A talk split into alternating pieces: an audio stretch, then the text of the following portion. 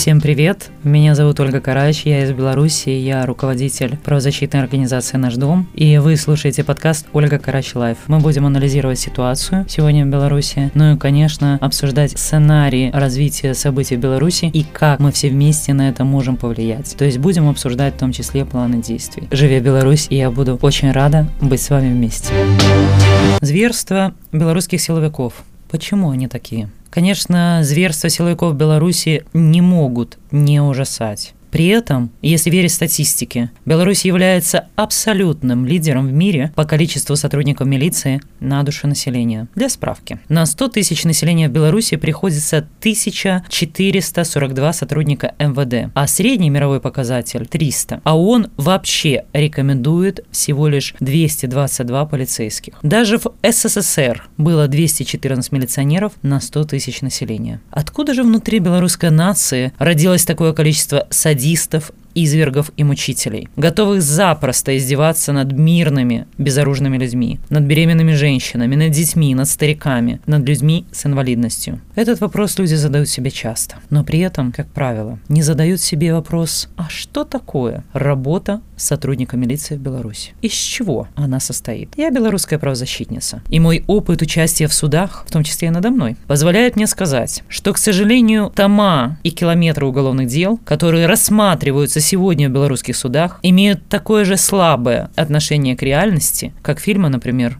Звездные войны, ну или там другие фильмы фэнтези. Доказательства и экспертизы в судах сегодня пишутся на коленке и выдумываются. Не исключаю, что в последнюю ночь перед судом. Часто бывает, что человек вообще был совершенно в другом месте, другой одежде. И этому есть масса свидетельств с видеокамер и свидетельств людей. Но это не мешает суду признавать его виновным. Судить и осуждать по определенной статье и отправлять в тюрьму на годы. Часто доказательств нет вообще, кроме признания самого человека, которое выбивается из подсудимого в самом прямом смысле дубинками или с помощью так называемой пресс-хаты. И в первую очередь зверства белорусских силовиков тесно связаны с этой четко выстроенной системой. Если вы не знаете, то пресс-хата – это специальная камера, где всегда сидят самые отмороженные заключенные, завербованные милицией. Это педофилы, это насильники. В обычных камерах у них будут проблемы, скажем так, другими заключенными, у которых есть какая-то воровская или криминальная честь. Поэтому они с радостью принимают такую защиту от милиции. А в ответ работают на милицию, организовывают пытки тем, на кого милиция, ну или администрация укажет пальцем перечень этих пыток входят и коллективные изнасилования. Часто те, кто прошел пресс-хату, пытаются покончить жизнь самоубийством, потому что не могут перенести всех этих невыносимых пыток и не могут выдержать этих коллективных издевательств. Но откуда же в Беларуси набралось такое количество людей, способных фальсифицировать уголовные дела, подписывать фальшивые экспертизы, рисовать протоколы и пытать для этого невиновных людей, и при этом не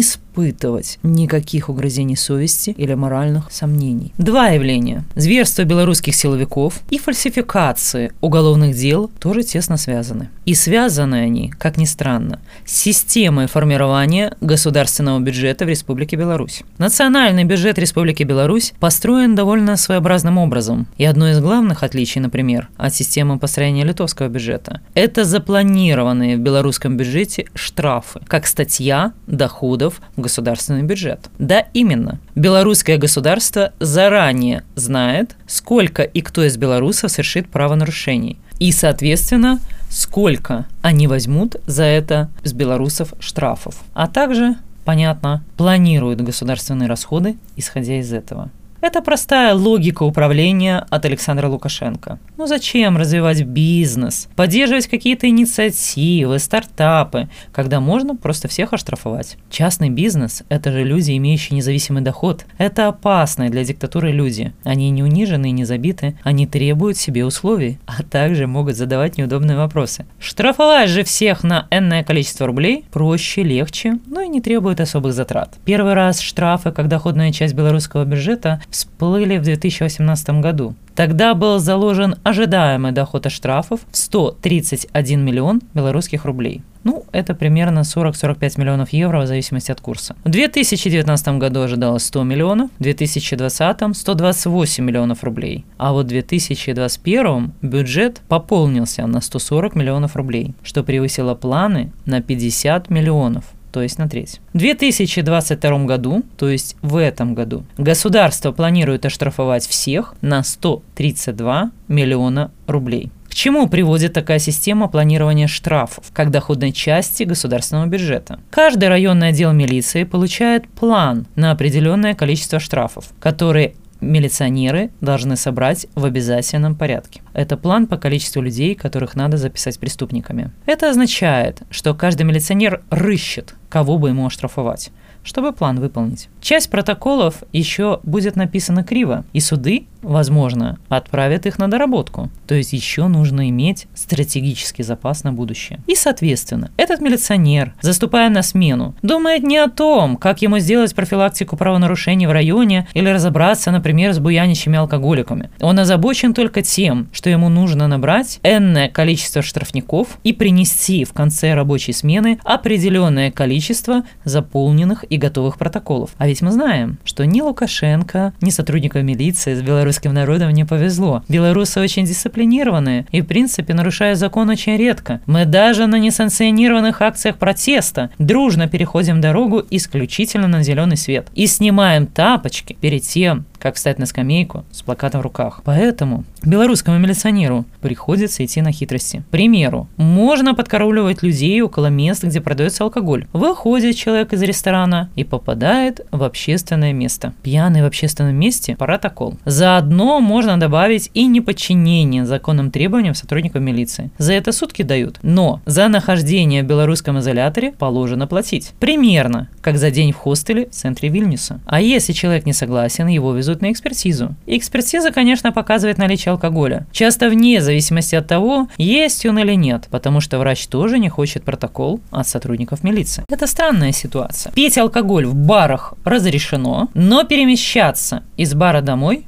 вроде как и запрещено. Сотрудники милиции могут придумать разные причины оштрафовать человека. Штрафы при этом растут, и это бывает приводит к трагическим случаям. Например, житель Наравлянского района в 2016 году покончил с собой после получения крупного штрафа. В деревне мужчина перевозил на тракторе картофель, но при этом он был не трезв. Его остановили сотрудники ГАИ, лишили прав на вождение, а это, в принципе, означает и на получение какого-либо заработка. А также он был оштрафован на полторы тысячи рублей. Это примерно около 500 евро. Мужчине из деревни, конечно, эта сумма оказалась неподъемной. Хотя его близкие говорили, что помогут выплатить штраф, он все время повторял. Нет сила, нет дела, куда-то в конце концов ушел, а нашли его уже повешенным. Вы знаете, получить штраф в белорусской деревне 500 евро, это примерно как в Литве получить штраф 5000 евро. И понятно, что мужчина покончил с собой в знак протеста. Поиск бедолаг и составление фальшивых протоколов приучают милицию врать и массово фальсифицировать. В Беларуси нет независимых судов. Они также в этой преступной преступной схеме. В белорусских судах командует не судья, а милиционер, который привез этого человека в суд. Любой сотрудник милиции понимает, практически любая ересь и чушь, написанная им в протоколе, будет принята, а не отвергнута. Суд станет на сторону милиционера и будет его поддерживать. Суд за редким исключением не будет разбираться в обстоятельствах дела, поэтому сотрудники милиции действуют спокойно и безнаказанно и могут привлекать людей за что угодно. И это отчетливо показал 2020 год. После протестов людей штрафовали и за висящее на балконе белье неправильных цветов, и за постельное белье, на котором было написано «это не флаг», и за снеговиков во дворе, и за кукол. Это не взялось из ниоткуда. Милиция годами тренировалась фальсифицировать протоколы. После этого, возбуждая фальшивые дела в отношении граждан, они уже не чувствуют никаких моральных угрызений совести. И снова шокирующие цифры. В 2018 году за год количество оштрафованных белорусов перевалило за 4 миллиона. Это больше, чем жители в Литве. И это почти половина всех белорусов, и это 80% белорусов работоспособных. То есть, по сути, были оштрафованы все, кроме чиновников исполкомов, сотрудников милиции и каких-то уклонившихся очень хитрых граждан, которые смогли спрятаться от этой охоты за людьми. А выполняя такие функции, сотрудники милиции в Беларуси становятся абсолютно некомпетентны. Они не способны расследовать ни одно убийство. А зачем? Можно просто выйти на улицу и взять первого попавшегося гражданина, который имел неосторожность попасться милиции на глаза. Затем его сильно бьют, бросают ту же пресс-хату и получают его признание в чем угодно, даже в убийстве Кензи. И такого признания под пытками в белорусском суде достаточно, чтобы человека обвинить в убийстве и даже расстрелять. Милиция разучается бороться с преступностью, зато приучается профессионально пытать людей. Документы, написанные такими специалистами в кавычках, конечно, выглядят комично, но ломают человеческие судьбы. И эта комичность документов не мешает суду направлять людей тюрьму. Мы тоже почувствовали это на себе. Правозащитнику моей организации «Наш дом» Валерию Щукину, например, написали в протоколе, что он шел по тротуару, размахивая руками, и этим самым заблокировал движение общественного транспорта. Не только милицию, но и судью совсем не смутило, какой же длины должны быть эти самые руки Валерия Щукина, чтобы с тротуара ими заблокировать движение автобуса по дороге. Можно смеяться, но это факт. Лукашенко выстроил очень устойчивую систему. И все элементы в этой системе работают на общую цель. Это удержание власти Александра Лукашенко любой ценой и через выполнение любого приказа. Внутри этой системы элементы страхуют друг друга.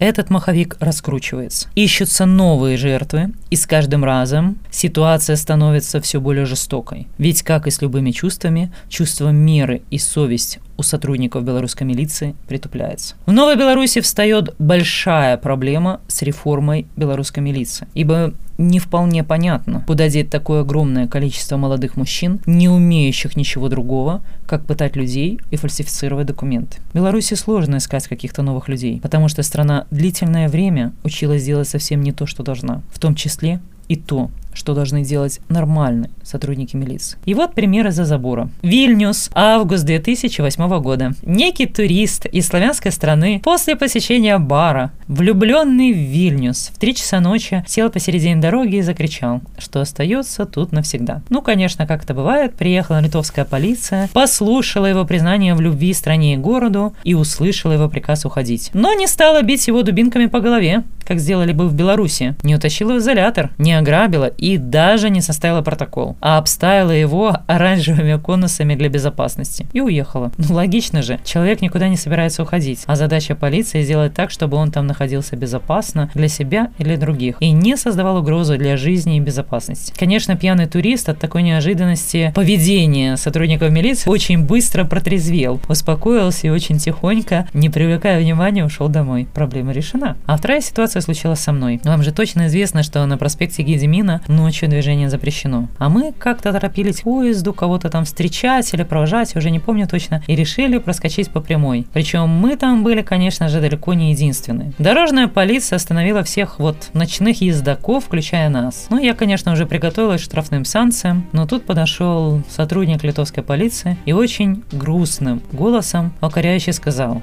что тут по ночам ездить нельзя. И затем рассказал, почему нельзя, прочитал нам такую очень длинную лекцию и отпустил нас. И вы знаете, мне стало так стыдно, что больше я так поступать не буду. Потому что буду теперь вспоминать не какой-то там штраф, а вот лицо этого грустного литовского полицейского, опечаленного тем, что мы нарушаем закон. С точки зрения разумности или грамотности, выходит, что и пьяный с оранжевыми конусами, и мы получили урок на будущее, и больше постараемся не нарушать. С точки зрения превенции правонарушений, литовская полиция была права. Выплачивая же в Беларуси штрафы за придуманные правонарушения, мы не имеем моральных угрызений совести, да и вообще какого-то желания выполнять неработающий закон. Системы разные, подходы разные. Интересно было бы, конечно, задать литовским полицейским вопрос, а хотели ли бы они работать в такой плановой системе а Лукашенко, где им каждый день, к концу смены, надо сдать несколько протоколов на жителей Вильнюса, которые вроде бы там нарушили что-то, но при этом эти полицейские бы хорошо понимали, что людям будут выписаны нехилые штрафы по тысяче, по две тысячи, по три тысячи евро. Ну, я надеюсь, это, конечно, риторический вопрос. Вы слушали подкаст Ольга Карач Life. Если вам понравился выпуск, подпишитесь на беларусь.фм это бесплатно и крайне экономно для вашего трафика. Чтобы задать вопрос Ольге Карач, подпишитесь на канал Наш Дом ТВ или Ольга Карач на YouTube. Будем вместе, остаемся на связи, работаем.